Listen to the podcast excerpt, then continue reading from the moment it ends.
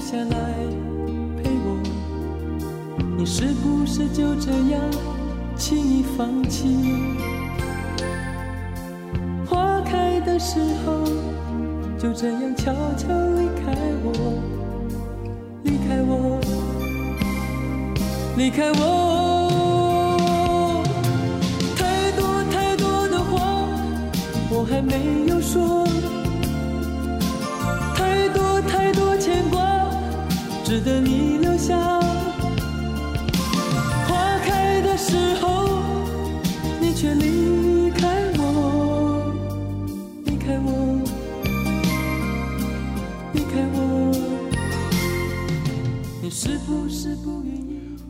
大家好，欢迎收听八零九零有限公司，我是车尔文。感谢你收听八零九零有限公司。本节目已上架网易云音乐、苹果播客、喜马拉雅、小宇宙等泛应用型客户端，欢迎订阅收听。你也可加入八零九零有限公司微信群，添加小助手微信 Frankie 四六幺，做一名听老歌的少年。今天我们来聊一聊歌手齐秦。距离上一次节目已经过去一个多月有余，这中间发生了很多事情。我相信每一位听众和我一样，既经历着，也感受着，活在历史之中，活在这样的艰难环境里。但好在我们走过来了，感谢每一位争取权利、抗争的人呐、离开我，太多太多的话我还没有说，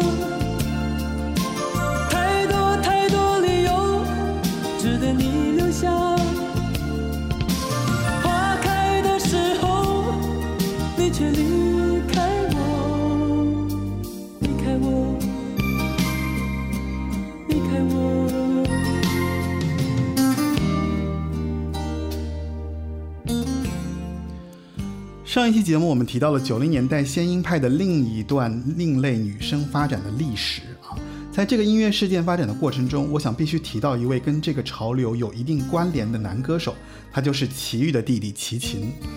作为八零年代歌手标尺，他标志的嗓音和特立独行的歌手形象，如今说来依然令人记忆犹新。今天我们挑选了他从八一年到九四年发行的九张专辑，对他在这个阶段中的音乐进行一定的探索，包括他嗓音的变化、歌曲风格的进阶，以及他自己音乐历程上的一些事件进行回顾。话不多说，待会儿就开始我们今天的节目吧。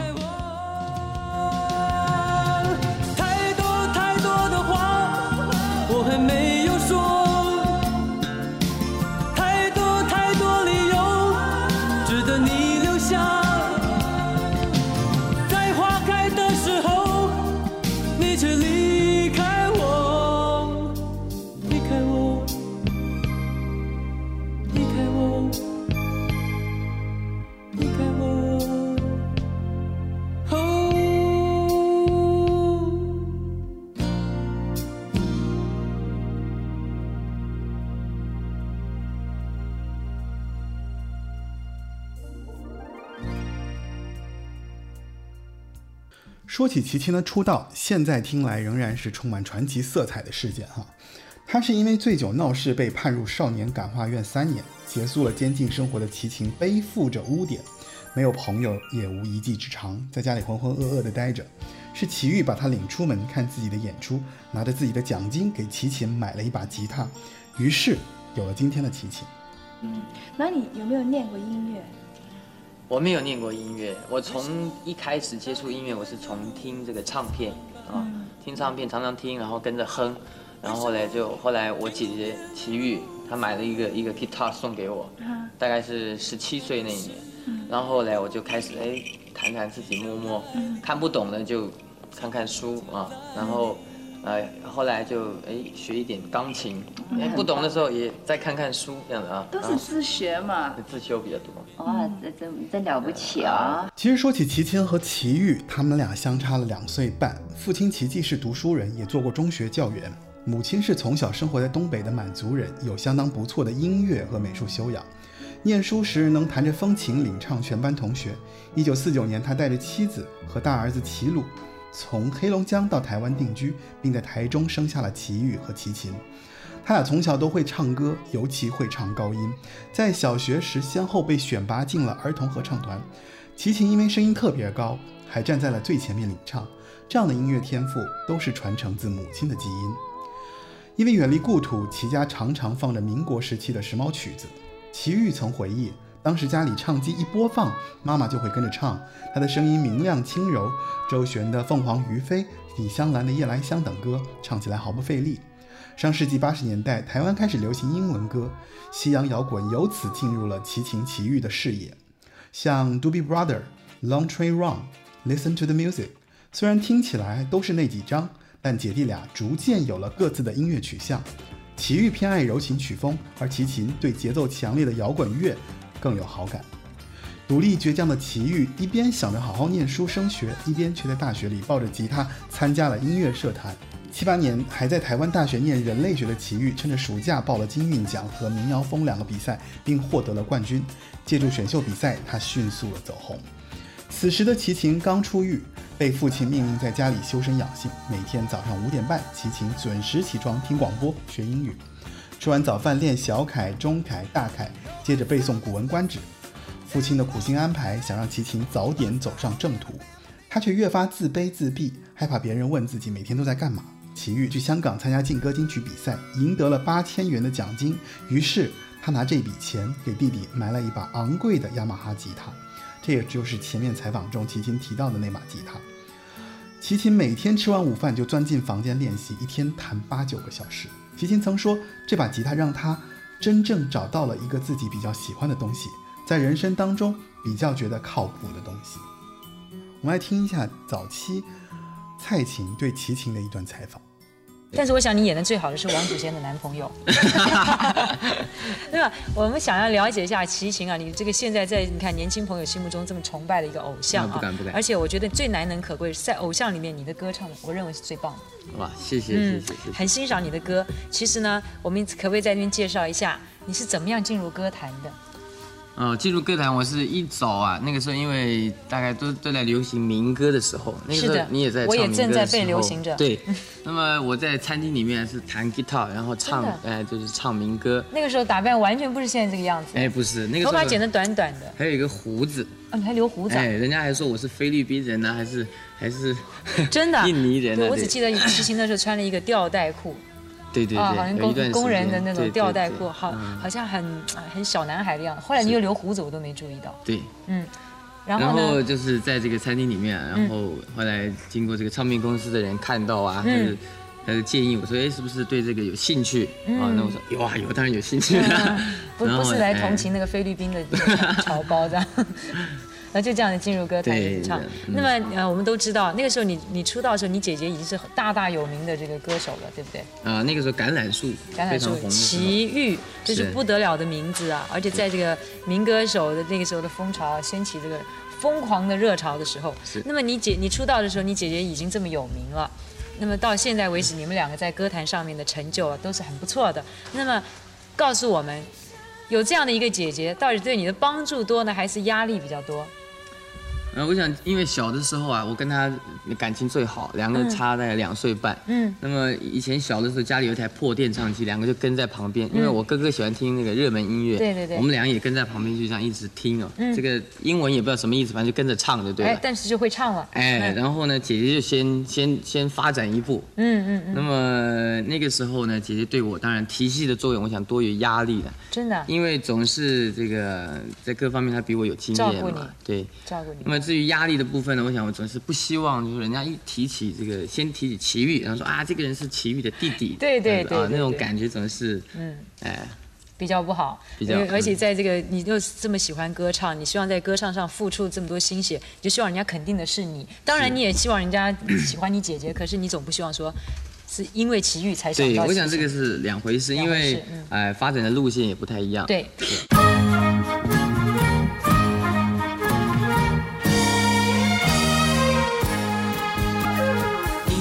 未曾见过我，我未曾见过你。年轻的朋友一见面啦，情投意又合。你不用介绍你，我不用介绍我。年轻的朋友在一起啦，比什么都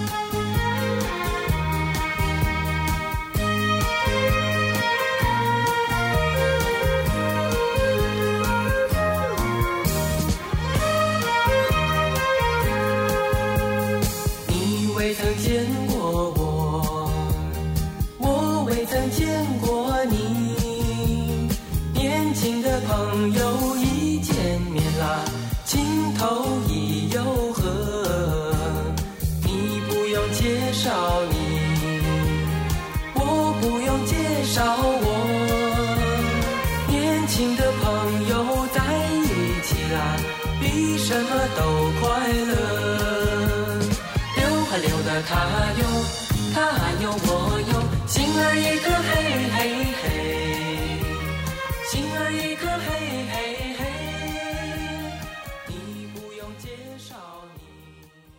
齐秦在一九八一年出版了自己的第一张专辑，这让在姐姐帮助下发行的首张专辑《又见溜溜的他》带有浓厚的奇遇的影子。如果你仔细听，基本上每首歌的和声里面都有奇遇，以及整张专辑中类似如《远方的故乡》《来跟着我》等歌曲，风格尽管多样，元素也颇为混搭，但都透露着明显的台湾民歌的风味儿。专辑作品虽然说很适合齐秦，但经过编曲、经过和声，我们会发现这是张带有姐姐奇遇标签与喜好的民歌实验专辑。即便演唱人不是齐秦，也不会有什么违和。可以说，齐秦的首专缺乏独特性，作品换那个年代声音清亮的一些男歌手都能表达出那样的味道。心儿一个嘿嘿嘿，你不用介绍你，我不用介绍我。年轻的朋友在一起啊，比什么都快乐。所以这张专辑的主打歌《又见溜溜的他》，后来被费翔在一九八八年在内地改成了《溜溜的他》翻唱以后，几乎很难再有人记得这是齐秦的歌。如果把这两个版本作为比较，确实可以看出费翔更适合这首歌。所以，作为齐秦早期在音乐上的试水专辑，《又见溜溜的他》在市场上反响平平。但这张专辑里面其实也有很多不错的歌啊，这里面我推荐大家来听一首《和》。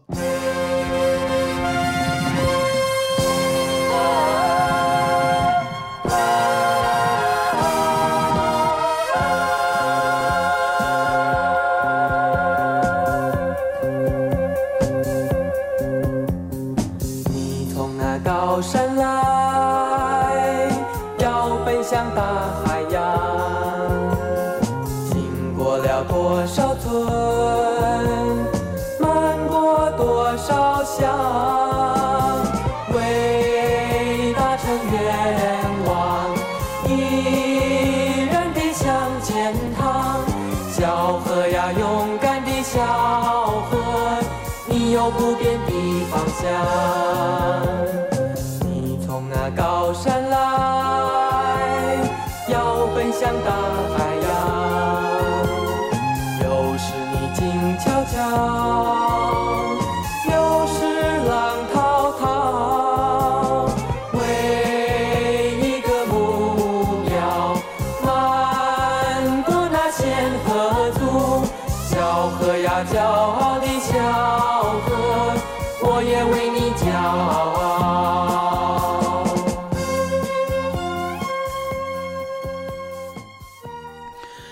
十一岁的齐秦应征入伍，音乐事业暂时停止。那齐秦和童安格一样，在服兵役期间仍然不忘自己的音乐追求。在这三年的服役期间，齐秦创作了大量的词曲作品并且逐渐清楚了适合自己的演唱和创作风格。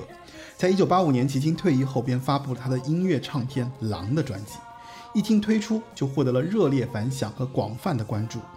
歌曲《狼》里面，中国北方的苍凉大地、荒野中一匹独狼的孤独与坚毅，与嗓音嘹亮、一头长发、帅气不羁的齐秦完美的融合在了一起，令身处亚热带、人口稠密的台湾民众有种难以言喻的向往。而孤独的狼也从此成为陪伴齐秦一生的符号。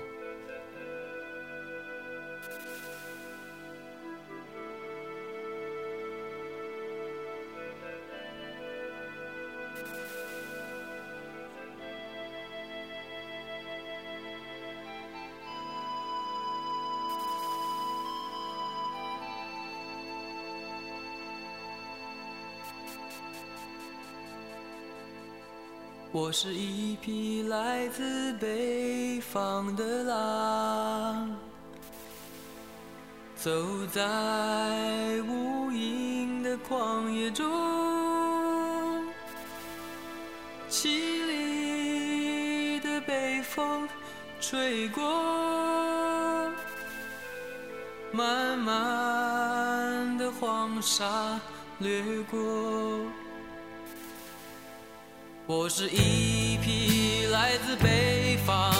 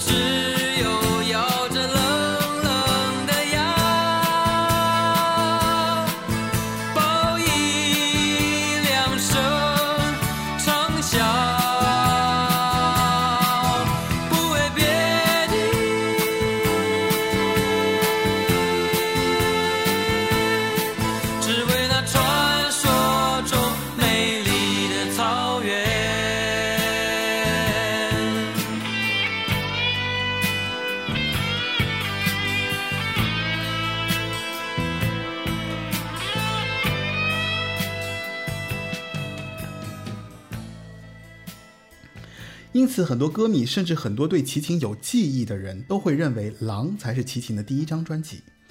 从《狼》这张专辑开始，我们可以明确的听到一个齐秦音乐上的一个改变，和声几乎通通去掉或少之又少来作为处理，只剩空荡荡齐秦的嗓音。那制作人通过这样的方式，极尽的展现了齐秦嗓音的魅力。齐秦的音色可以说非常动人啊，柔情且刚毅，干净且空灵。早期歌曲录制也相当的工整，每个字的轻重长短都恰到的好处，这和齐秦本人的认真及实力是分不开的。关于他录唱的细节，我们可以从他的制作人采访中听到些端倪。是态度不对对对，那齐秦呢？你跟他配唱的时候，感觉齐秦是什么样的人？齐秦他是非常非常特异的人。特异的，我做他呃狼，还有九个太阳，还有我连做了他一个，反正做了四张，包括一张英文专辑。他那个时候都在热恋，跟王祖贤。你怎么就直接把它讲出来了？那个没有关系嘛，那已经很久的事情了。大家都知道他他应该也不会介意我来讲这个。没关系，跟王祖贤，然后呢？对，他就是，但是呢，他就来，他是都是会准时来，准时来，来了，然后就先讲电话，讲个半小时，就 讲讲讲，然后讲，然后再唱个一个钟头，然后再讲电话讲半个小时，所以我们就在外面，我们就在就等他嘛。我在你有看看到很归心似箭，想要离开现场？还没有嘞。我跟你讲，他配唱一配唱，只要一进来，我我下班的时间一定是早上八点九点，什么时候开始到七点嘛，晚上七点到隔天早上八点九点？对我才会离开录音室。是是是，你们在中间有睡了一觉吗？啊，就等他，等他有时候太累了，哎，三四点钟他还在讲电话，咱们就稍微小眯一下这样。琪琪，你怎么可以这样啊？一直讲电话？哦，他真爱讲电话。当年你看那种时代没有手机耶，就是从录音室拨电话出去，或者人家拨进来。那时候你会不会觉得说，啊，你几被攻啊，当时啊那样，我被捆啊那？我们那个时候叫他齐天大圣，所有我们那个所有的工作。齐天大圣不是意思中间吗意思就是说他是老大，所以你们要伺候这位老大，也倒还好，就是就是我觉得我我比较能体会啦，就是说他正在热恋嘛，所以谁没热恋过？对嘛？对可是你要知道哦，我我我为什么天亮才离开，并不是因为都是他在打电话，是，然后也你有在？他是非常能唱、非常能唱的那种人，是，就是说。他唱唱唱唱，然后他还会再 review 哪几句哪几句唱他唱的不好，他会要求再重来唱唱唱唱，唱全部唱完了之后，反正又在检检查再检查，一再的检查，下半夜都在检查，然后他再唱 a d l i b 台湾当年在他那个时候，没有人在唱即所谓的即兴即兴 a d 比如说，给我给我一个空间，哦哦哦，这样子是吧？就是对，差不多在 B 段，我们常常在后面的那个副歌。我 我也不是 a 的对不对？他是给我规划的，所以他基本上他是一个非常要求严格的。是，可是你你当他制作人会不会还是很累？呃，其实不会觉得累，体力觉得累，可是觉得很有成就感。因为他是一个好的歌手。对对。前面听到的就是黄大军弹齐琴，这个唱歌对录音的这个要求的一个一个细节啊，我们其实可以看到一些。呃，齐秦是一个非常认真、非常努力的歌手。那齐秦本身其实也是一个调音、嗓音条件非常好的歌手。关于音高方面，我做一个简单的展开。齐秦有记录的歌曲，以绝对音高去看，齐秦的最高音基本落在了 C 五，但很多都是通过假音完成的。一般歌曲会在降 B 四和 B 四的这样的一个音高，这个怎么理解呢？具体的音乐音高。具体的乐音音高对于普通人来讲很难具象的呈咱们去呈现这个音。呃，但是我想很多人都知道帕瓦罗蒂啊。我其实在这里我会给大家，到时候后期我会加一个 C 五的音给你们简单听一下。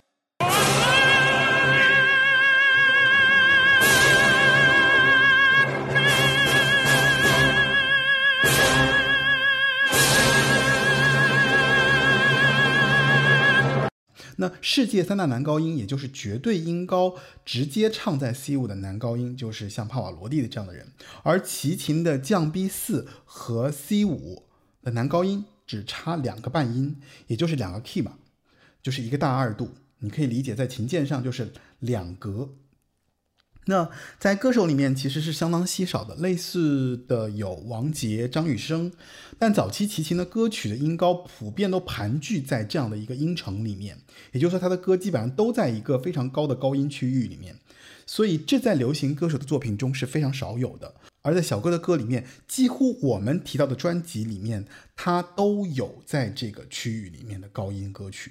所以，我们说齐秦几乎是有着极高嗓音能力的歌手，且还能自己写歌，还能自己找到歌曲的类型与风格，同时做自我内心取向的表达。在他的歌里面，就是他歌里的深情有百分之七十来自于他自己真实的情感体验。所以，从《狼》开始，标志着齐秦创立了自己独家的一个歌唱类型与风格，也从此在八九十年代。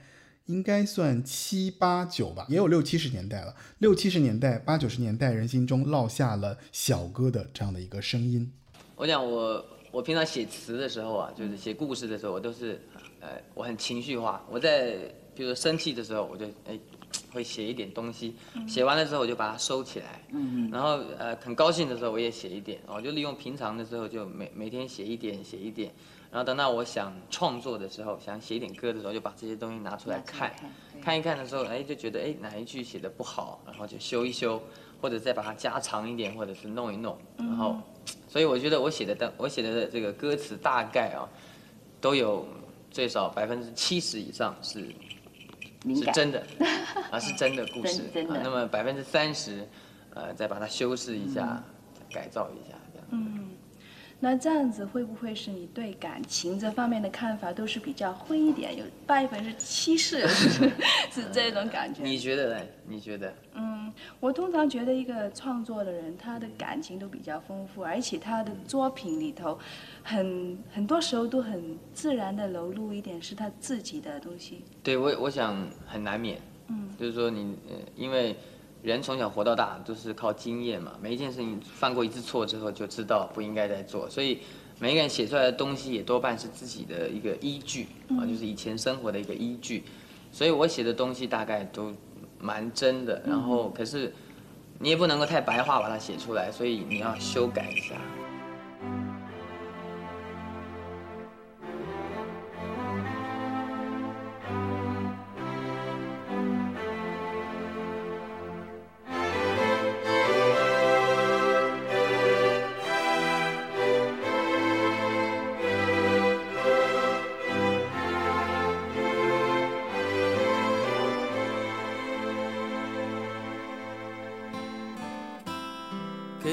个空间，没有人走过，感觉到自己被冷落。给我一段时间，没有人曾经爱过，再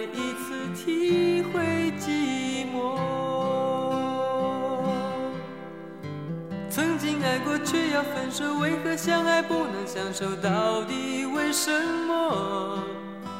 早知如此，何必一开始？欢笑以后代价就是冷漠。既然说过深深爱我，为何又要离我远走？海誓山盟抛在脑后。早知如此，何必一开始？我还是原来的我。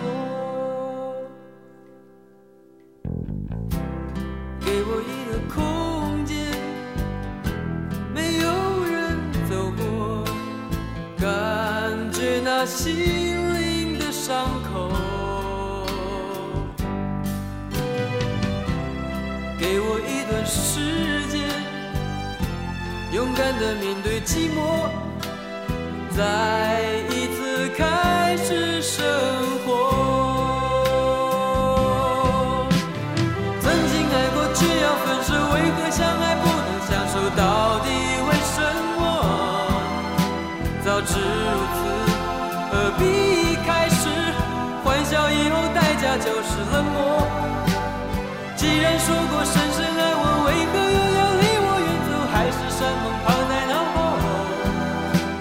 后。早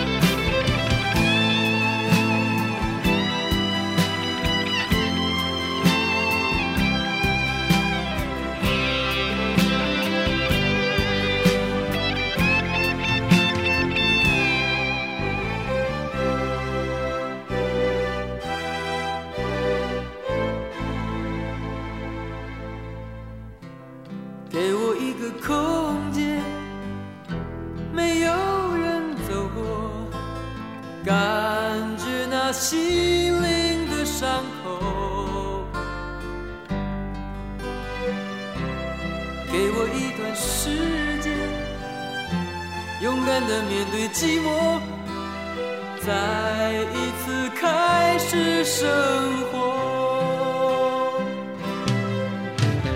曾经爱过却要分手，为何相爱不能相守？到底为什么？早知如此，何必开始？欢笑以后代价就是冷漠。既然说过深深爱我，为何又要离我远走？海誓山盟抛在脑后。早知如此，何必一开始？我还是原来的我。既然说过深深爱我，为何又要离我远走？海誓山盟抛在脑后。早知如此，何必一开始？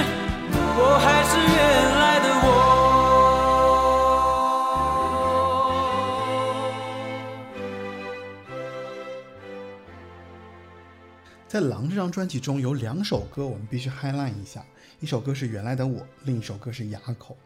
这两首歌的代表性，前一首呢，更多的是大部分音乐人对齐秦歌曲的一个共鸣，呃，包括我自己也对这首歌有非常强烈的共鸣，就是那种经历过世事后内心珍藏的这部分真我角落，被齐秦用这首歌清晰明确地表达了出来。后来再有类似的作品，我觉得也很难达到这首歌的人文高度。那在哑口之中，我们听到了齐秦在这张专辑里面唱到的最高音，非常有那个狼的味道。因此，后续齐秦专辑中这样的高音展现，似乎成了他音乐的标志。当然，你也可以通过在哑口中他的高音的展现和后面做一个些比较。那最开始的时候，齐秦在高音的展现上，其实是有点没有那么沉着冷静。或者说没有那么的成熟的表现的。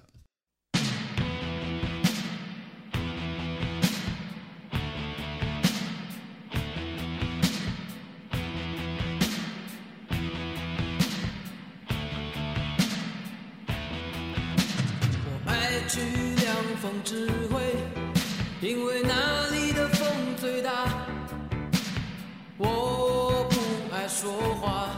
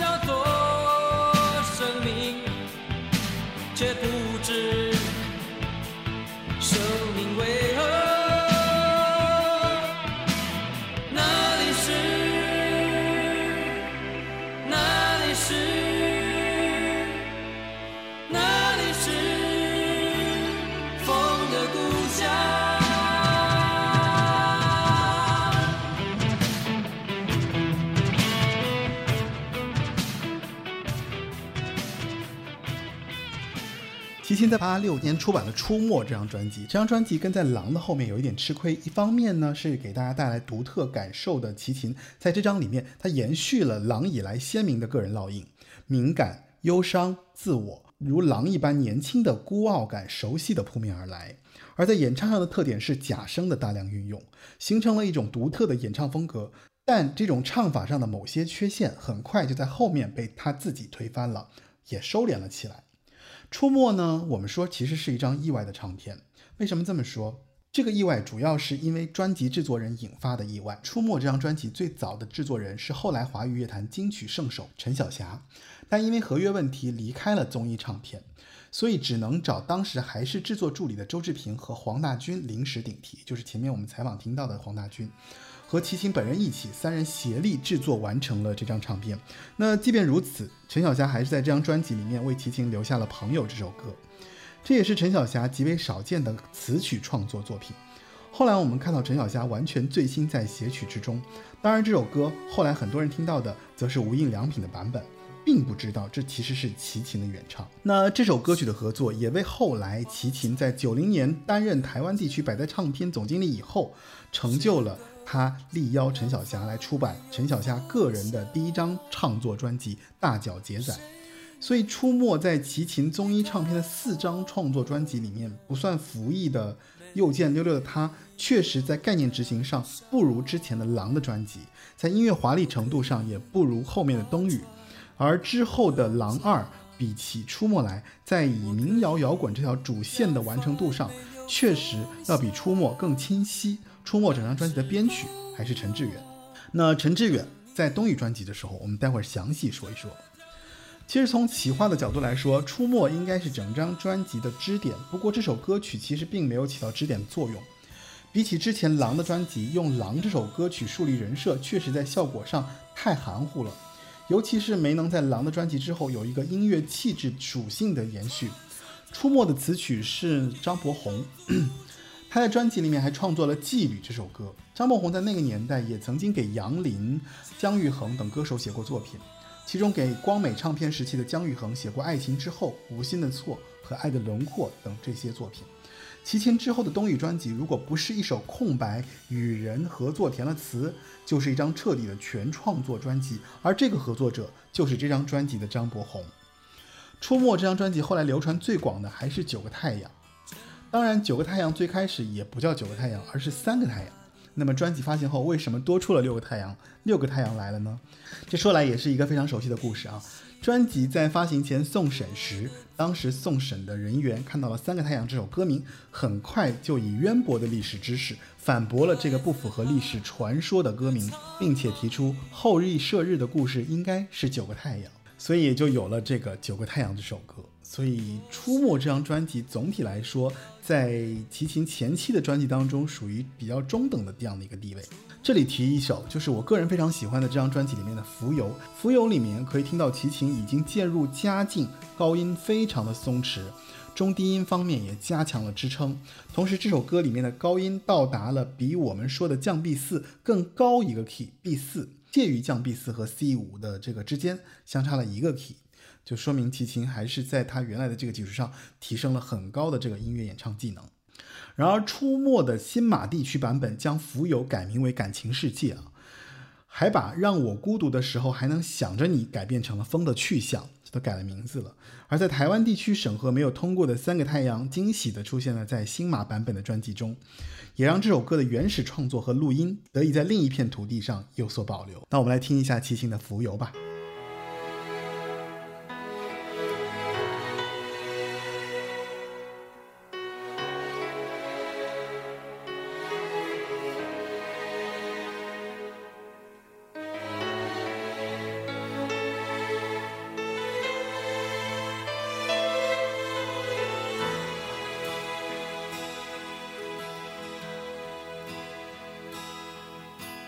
风中，就这样停止不动，让笑声丢入苍茫一片。当太阳停留在模糊的地平线，是否现在开始走出旧日的影头？在雨中。就这样停止不动，让自己丢入苍茫一片。我并不愿执着在你来去之间，为何无法看透躲在命运里的作弄？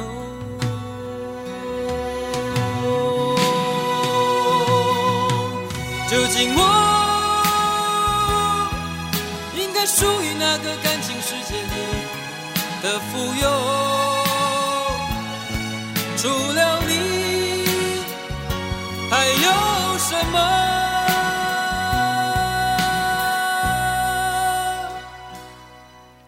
在风中就这样停止不动，让笑声丢入苍茫一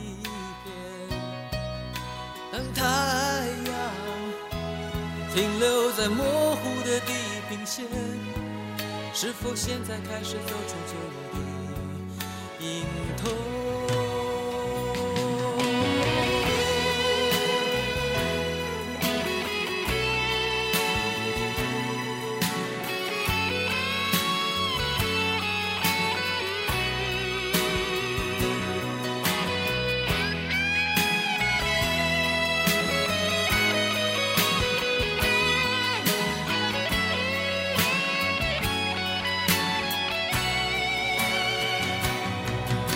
竟我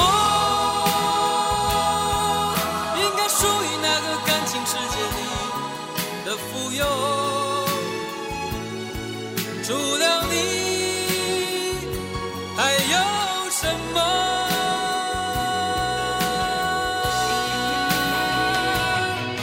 究竟我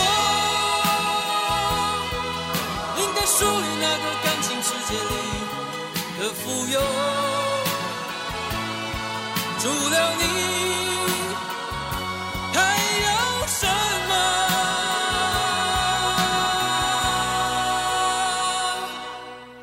在风中，就这样停止不动，让笑声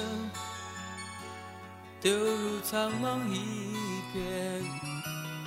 当太阳停留在模糊的地，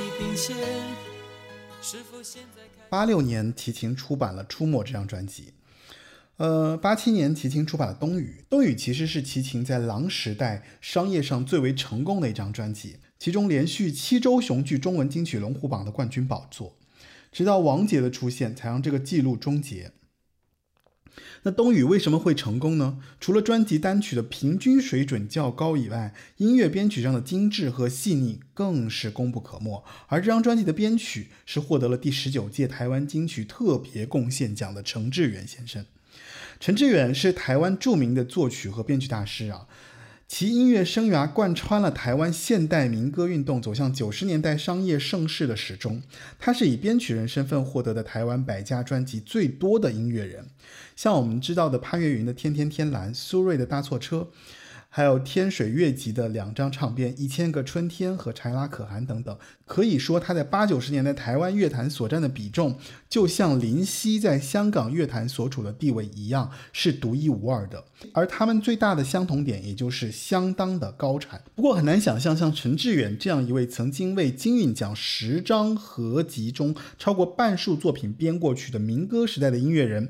居然能在齐秦的《冬雨》专辑里凭借一首《独行》，奠定了他在台湾流行音乐团 MIDI 编曲先驱者的地位。这也是齐秦早期最为另类的一首作品。说它是舞曲呢，它的节拍并不适合跳舞；说它是摇滚，它又没有失真吉他；说它是新浪潮，它明亮的氛围似乎又不够怪异和奇特。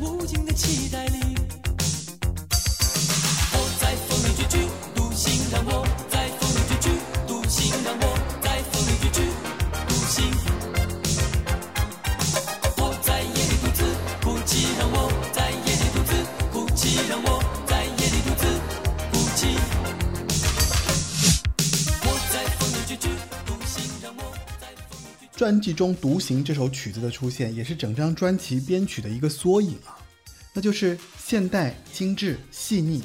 除此之外，陈志远还在《冬雨》《空白》和《也许就足够》这三首作品里面安插了催情的萨克斯风，在《恋的冥想》和《大约在冬季》里面编排了如泣如诉的模拟中提琴，以及在《黑暗的沉思》用合成的排笛音效制造黑夜里那种空洞的回响效果。这应该是齐秦在综艺时代四张专辑里面最华丽的一次编曲运用。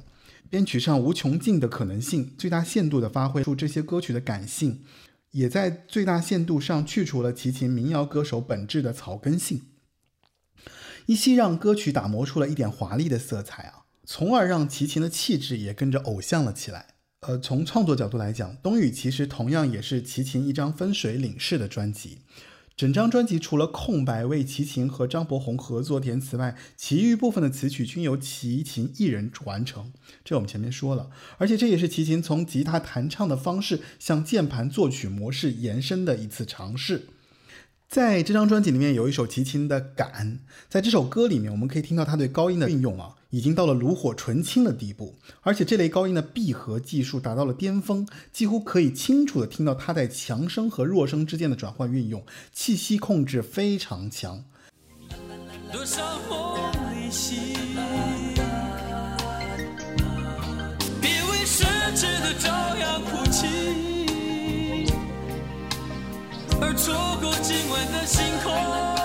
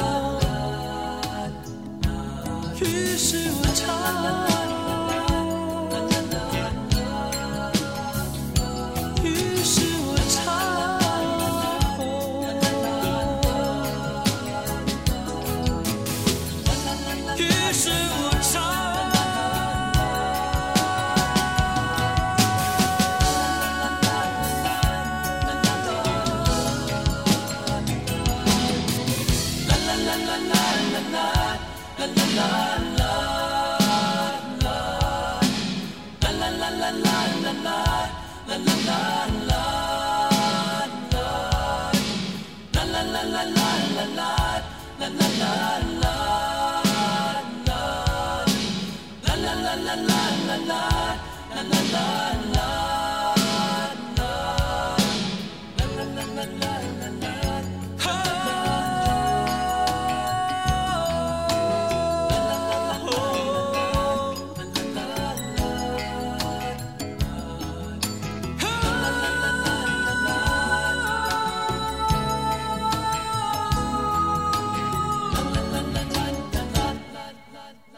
而且这张专辑中，像《请你别对我说再见》在这张专辑中也达到了一个 C 五的一个高音，也就是齐秦在用他极尽的嗓音能力去达到一个男高音的这样的一个界限的一条一个展现啊，这里面的歌曲有所展现，也是这张专辑出现了齐秦音乐生涯中的大金曲。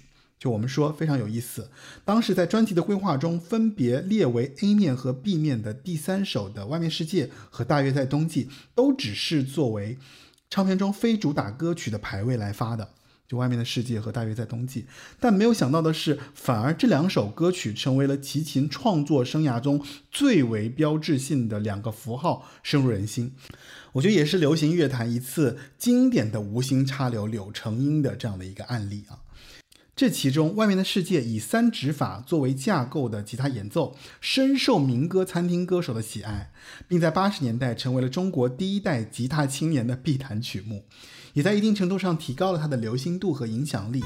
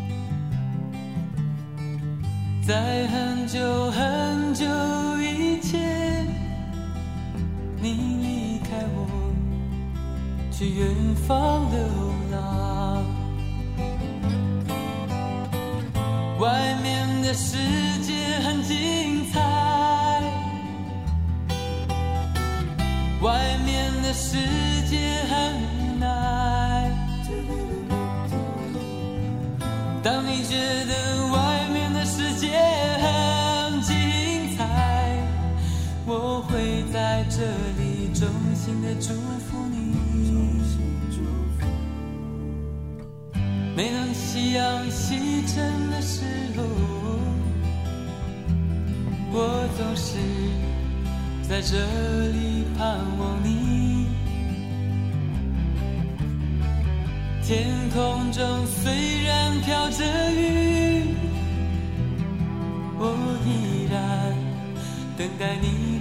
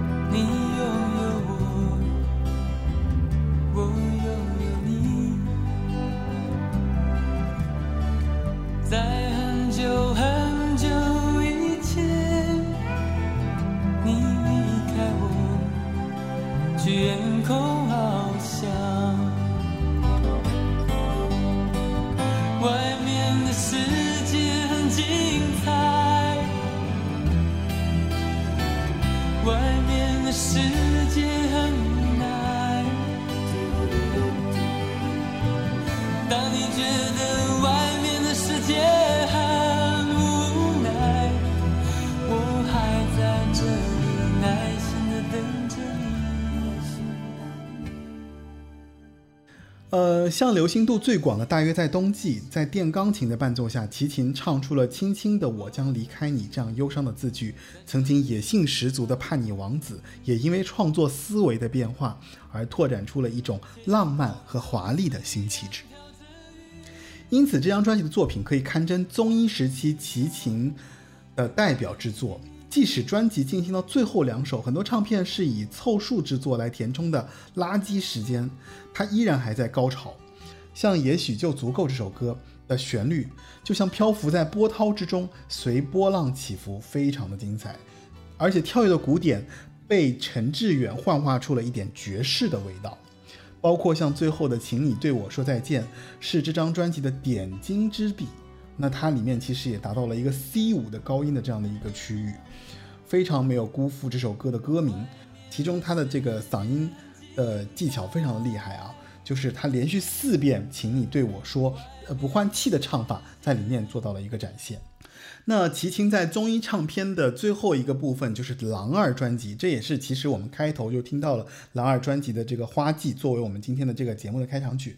其实大陆歌迷对齐秦的最初的记忆，几乎全部来自于《狼一》《狼二》的两盘引进磁带。《狼一》《狼二》引进磁带其实是在内地，在大陆其实是两盘精选带，就把它在呃综艺唱片时期的《再见六六他》《狼一》啊《出没》。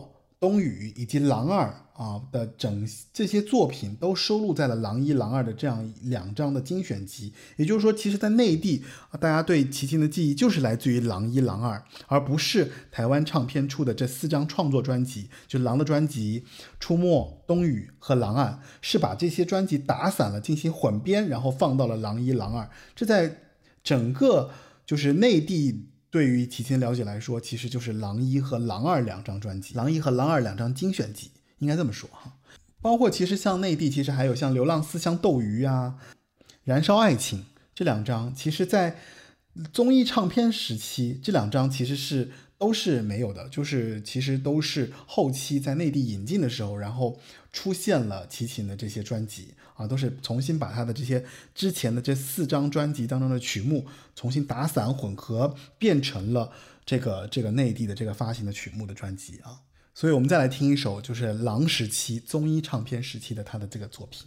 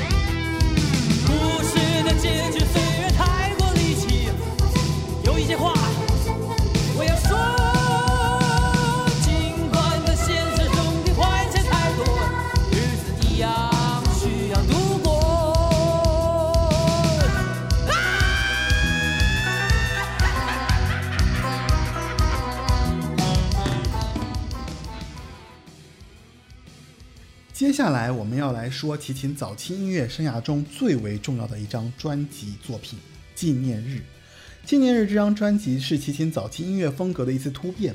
从这张作品集开始，齐秦的音乐与之前相比有了标志性的变化。第一，这是一张流行摇滚乐队属性的专辑。既然是乐队，既然是摇滚，那么作为主唱齐秦的声音就不再是唯一。乐队的伴奏和声也是专辑极其重要的组成部分。于是我们听到了红乐队行云流水般的器乐演奏，包括其中电吉他的即兴 solo 的乐章。八八年的时候，齐秦和综艺唱片合约期满后就加盟了滚石啊，并正式组建成立了红乐队和红音乐工作室。红乐队的成员有吉他手江建民、贝斯手刘天健、鼓手徐德昌以及键盘手涂慧源，这些都是非常音乐在台湾音乐流行史呃音乐史上都是大腕级的人物啊。这张专辑就是由这齐秦担任制作总监，呃，刘天健担任制作人，贝斯演奏。涂慧源编曲、键盘演奏，江建明则负责吉他演奏，徐德昌担任鼓手，林美满和声编写，林美满、李林、黄秀珍作为和声。正是因为有了乐队的这样的一个支撑，这张专辑的编曲方面较以往更为华丽和丰满。然后专辑中电吉他、贝斯、鼓、电子合成器的大量运用，使得歌曲中被渲染出了层次更为丰富的和声展现，体现出了强烈的乐队现场感。第二呢，齐秦的声音与乐队演奏形成了这样的一个非常完美的融合，在悠扬婉转或排山倒海的伴奏和声中，齐秦的声音在中音区温润细腻且富有磁性，在高音区清亮结实有弹性，可以这么说啊，所以如山峰冲上云霄，锐不可挡。这张专辑齐秦人生中最突出的特点，就是在保留之前民谣专辑中朴素清朗音色的基础上，增加了硬朗高亢的部分。也就是在这张专辑中，齐秦的高音变得越来越硬朗，他完全摒弃了以前就是我们前面说到的假声的运用，啊，这显然是为了适合摇滚乐风的这样的一个特点。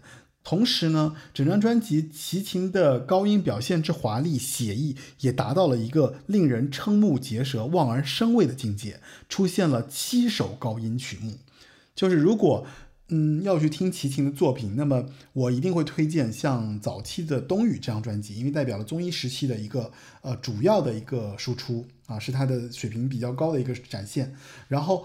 到了滚石，其实最值得听的就是《纪念日》这张专辑，而且《纪念日》相当于是他早期最值得听的一张专辑，应该这么说，就是非常的有水准。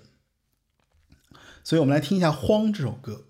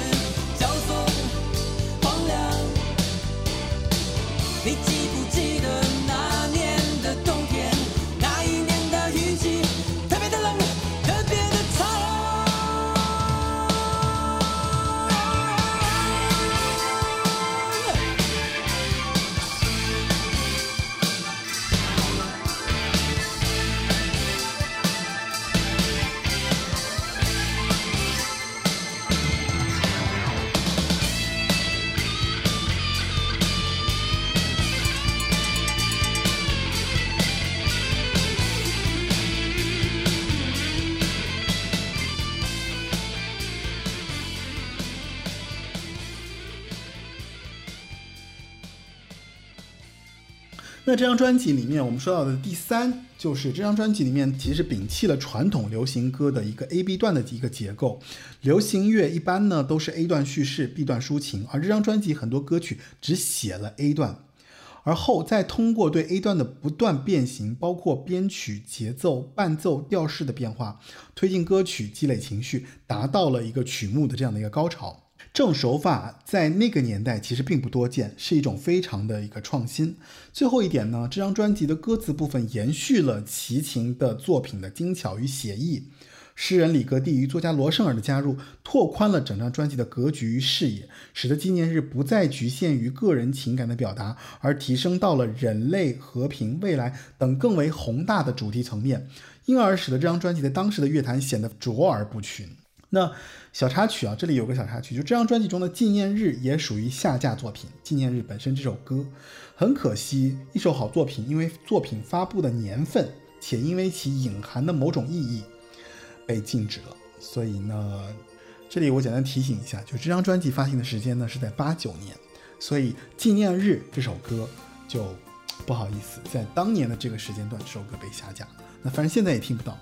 纪念日其实是把齐秦从优美简单的这个民谣中解放了出来。比如说，在神秘旷远的这个战鼓中，就他最后一首歌中，他那个吟唱其实已经不是很重要了，特别像是乐器的一部分。包括像我们前面前面听到的这个荒，他的这个激越狂放的这个摇滚节奏啊，所展现的这个个人的这个情绪，还有就是像他后面飞行鱼里面的那种机械而沉重的节拍，包括呃跟红同名的这个凄美的这样的一种。很忧伤的感觉在《红》这首歌里面，啊，像纪念日，然后还有在遥远的天空下里面啊，那种远隔千山万水的那种呼唤啊，还有就这张专辑里面后来被大家所熟知的《思念是一种病》这首歌被张震岳翻唱，他所在这首歌里面呈现的那种宿命般的凄凉、美丽。然后非常执着的这个感情中的那种痴情啊，所以这张专辑里面每一首歌都展现了小哥的生活中的方方面面啊。所以我们说纪念日其实也是齐秦音乐生涯中最为呃有思想深度的这样一张专辑，然后音乐中充满了他的这种激情和创意啊，也是他音乐风格的一个转变的一个非常明确的一个分水岭的这样的一个状态啊，所以他把那个纯粹民谣与那个摇滚。逐渐的融合，然后把这个里面的这个部分加重，使得歌曲变得质朴有力，然后歌词也非常简洁啊，非常的意味深长，然后也被后来李健啊称赞为就是诗一般的专辑。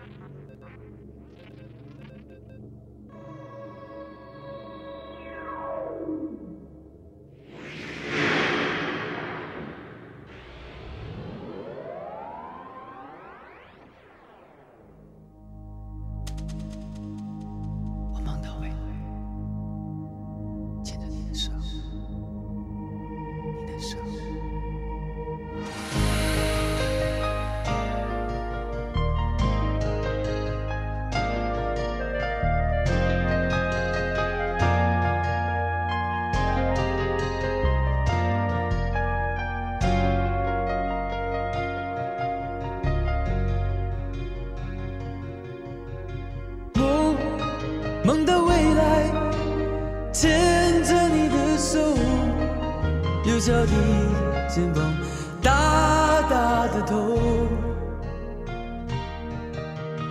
我不要你去管太多的愁，只要你去照顾善良的虫。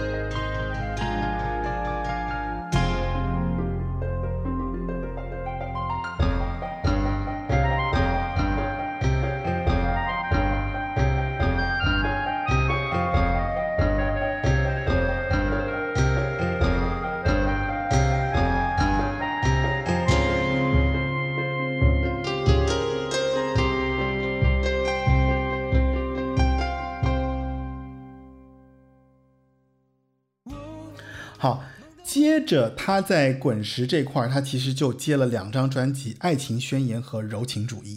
那这两张专辑，其实在我们现在听来，接在纪念日之后呢，呃，确实它不如纪念日这么的有怎么讲，就是有概念，然后有输出，有唱法，有技巧，然后有乐队感受。就是到了九零年代的时候，到了九零年，就是这两张。专辑也也只是新歌加精选啊。一方面其实是齐秦成为了百代的总经理，就是他有了更多的事务性工作，所以专辑创作和唱片工作出现了一些矛盾。那另一方面呢，《爱情宣言》这张专辑从九零年开始就齐秦漫长的和王祖贤的这个爱情表白正式开始了。虽然在齐秦纪念日当中，包括像前面《大约在冬季》，其实我们知道的都是写给王祖贤的歌。像《爱爱大约在冬季》，还有就是像纪念日里面的最呃，你是天上最远的那颗星星，这些歌其实都是写给王祖贤的。那到《爱情宣言》的时候，其实就已经明确了，就是你看他《爱情宣言》，对不对？就是他对王祖贤爱情的一个告白，就是这是一个标志性的一个作品。也就是从这张专辑开始，齐秦更多的沉溺在自己的感情世界里面的表达。是不是变成是对？我的心就不会再痛。是不是别开口去，你就感觉不到我的深情？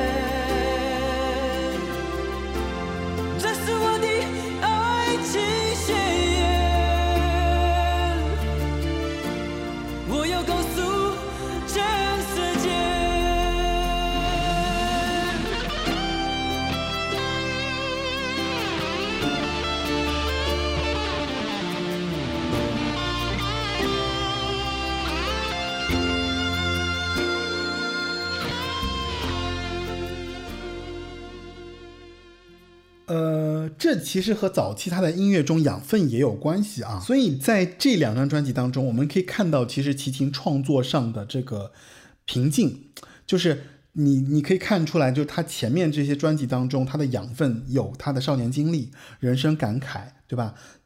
在到这个时候、这个阶段的时候，其实都被他的爱情所替代了，就爱情感受所替代了，就创作上的瓶颈非常的明显，所以因为爱情的滋养。我们还能听到齐秦的这些诗人气质，在这两张专辑的作品当中。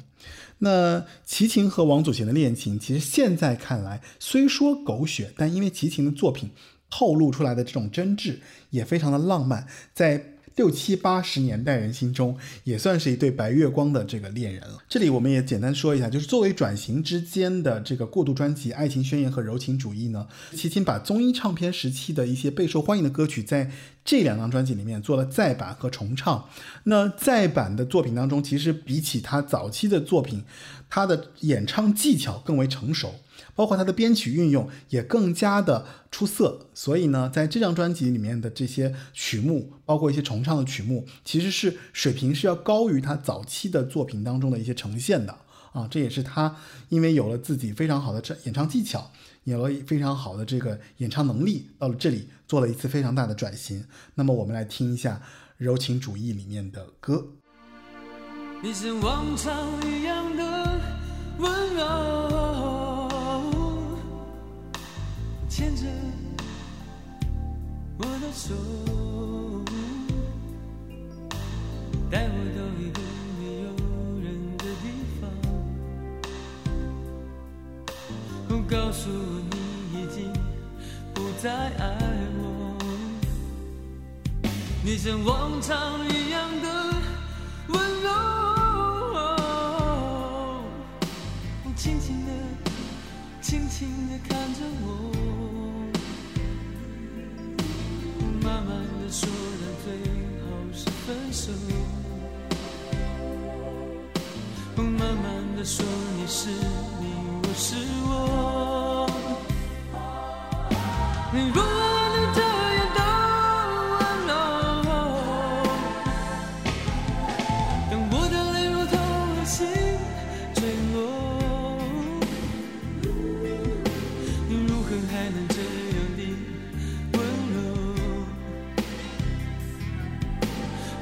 心已不能完整的拼凑，你如何还能这样的温柔？当我的泪如同流星坠落，你如何还能这样的温柔？当我的心已不能完整的拼凑。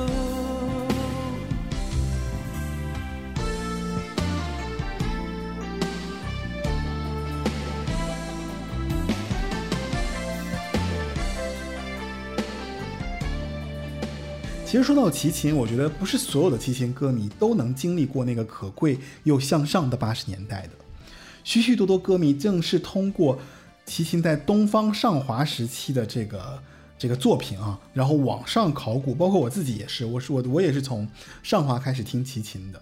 那无情的雨，无情的你，正是这个时期的一个重要的转折点。对于齐秦来讲，台北其实特别小。那已经无法给他更进一步的创作视角提供更宽阔的空间了。我们说，像《爱情宣言》《柔情主义》，其实都是他的一个爱情观的一个输出。对，所以，所以他要走出去，就成了一个理所当然的这样的一个选择。那他的目标是新疆，这倒也比较适合早期阴差阳错所奠定的这个狼的形象啊。虽然他当时所写的是狼，但是在当时其实是一种都市青年压抑于心底叛逆的一种象征。啊，并不是说他这个就对吧，是西部的一匹狼，这个倒也不完全的是这样的一个展现。那呃，无情的雨，无情的你，其实就是他新疆之行的一次新的一个分泌之作。那在这次新疆之行，算是他第一次大规模的越野寻找灵感，让齐秦创作出一本名叫《边界手记》的书和一张名为《无情的雨，无情的你》的唱片。而尤其是后者，让他转瞬之间重新以老歌手的身份再度进入一线歌手行列。因为其实齐秦在综艺唱片，包括呃滚石，呃出来之后，基本上大家就觉得说他已经定型了啊，没有什么特色了。然后到了《无情的雨，无情的你》之后，然后又让他重新走上了一个新的这样的一个高峰。就是不仅唱片同名主题曲成为了 KTV 点播率极高的流行热门，而像《边界》啊、《边界城市》这种作品，依稀展现的异域风格和明显老骥伏枥的这样的这种艺术追求精神呢，让这张唱片成为齐秦后期音乐生涯中一张极为重要的作品。当然，如果不客气的说，这也是华语乐坛老歌手咸鱼翻身的典型教材。这张专辑黑白的封面配上忧郁的眼神，庄严肃穆，还带着一点点沧桑。从包装来看，这张专辑很有综艺时期的味道啊。虽然这样的封面配上《无情的雨，无情的你》这样一首越南情歌招牌，多少有点不太对路的感觉。但出现在这张专辑里的这首歌，确实成了齐秦事业生涯的转折福星歌。此前一直以创作歌手自居的他，虽然唱过许多别人的歌，但用作主打歌却还是头一次。那除开《又见溜溜的他》，因为我们知道《又见溜溜的他》其实不是他完全自主创作的一张专辑，而自此开了齐秦的一个先河，也就是由相对纯粹的唱作人到创作比例逐渐减退之歌手的一个过渡，在这张专辑做了一个这样的一个过渡。车站旁送行的人，也笼罩着几丝悲伤。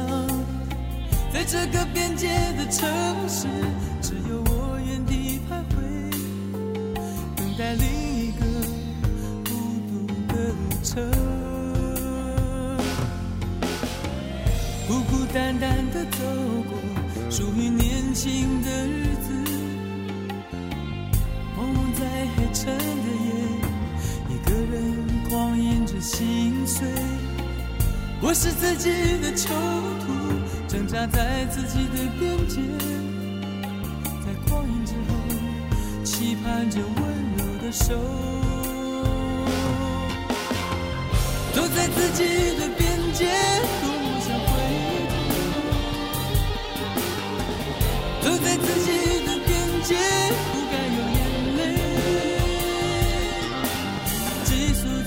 心的边界，没有停泊的港湾，而你却是我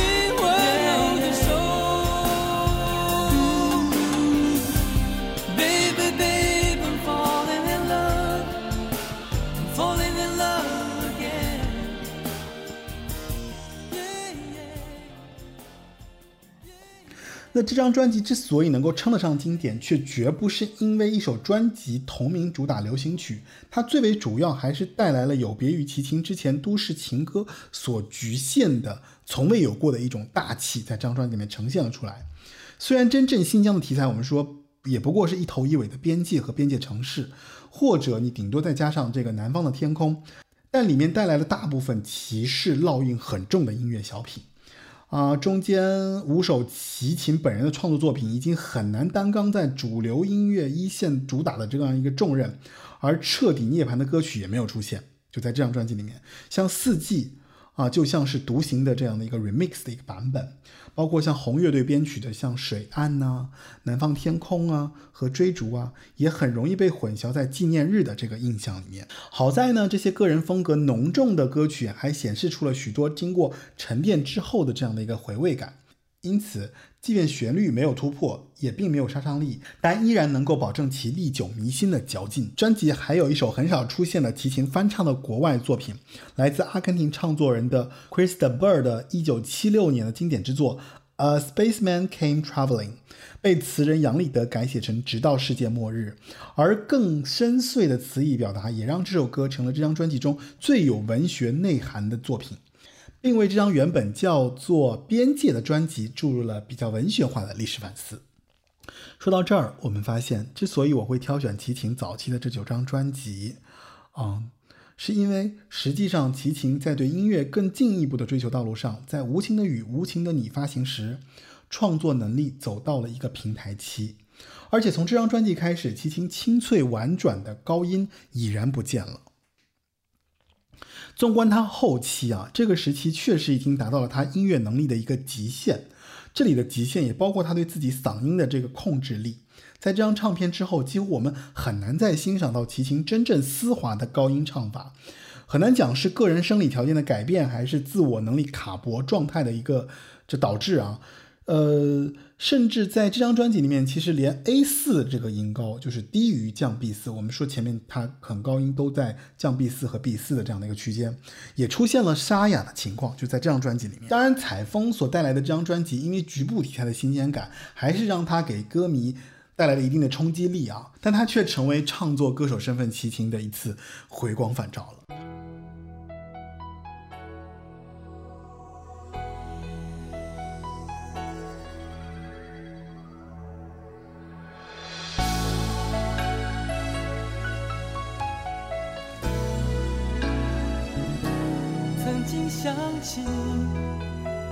在这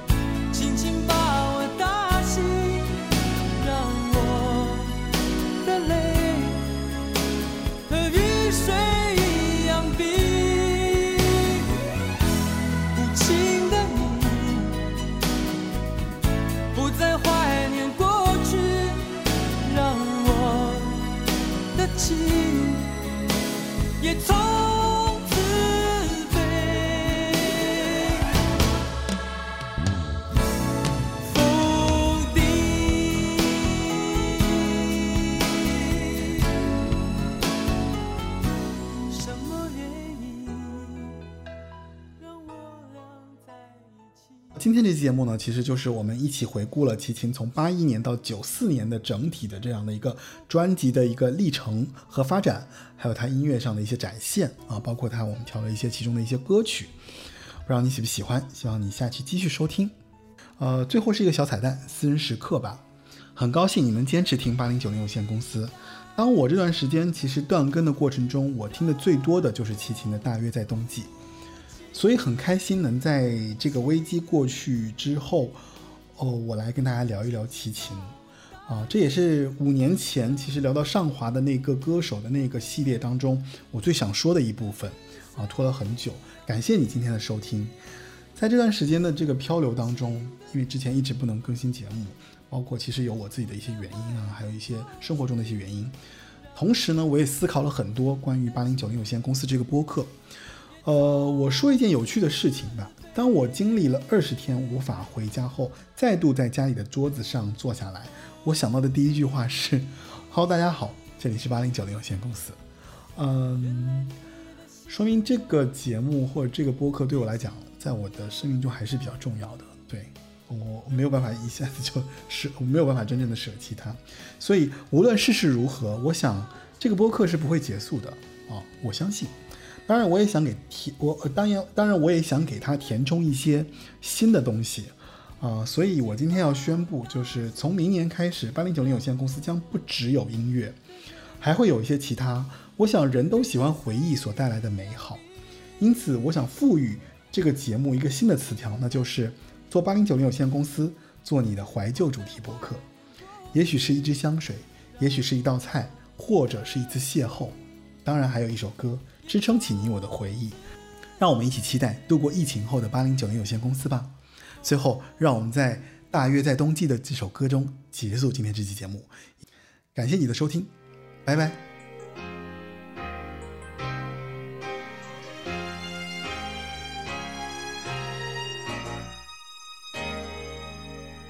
轻轻的，我将离开你，请将眼角的泪拭去。漫漫长夜里，未来日子里，亲爱的你别为我哭泣。前方的路虽然太凄迷，请在笑容里为我祝福。虽然迎着风，虽然下着雨，我在风雨之中念着你。没有你的日子里，我会更加珍惜自己。没有我的岁月里，要保重你自己。你问我何时归故里？我也轻声地问自己，不是在此时，不知在何时。我想大约会是在冬季，不是在此时，不知在何时。我想大约会是在冬季。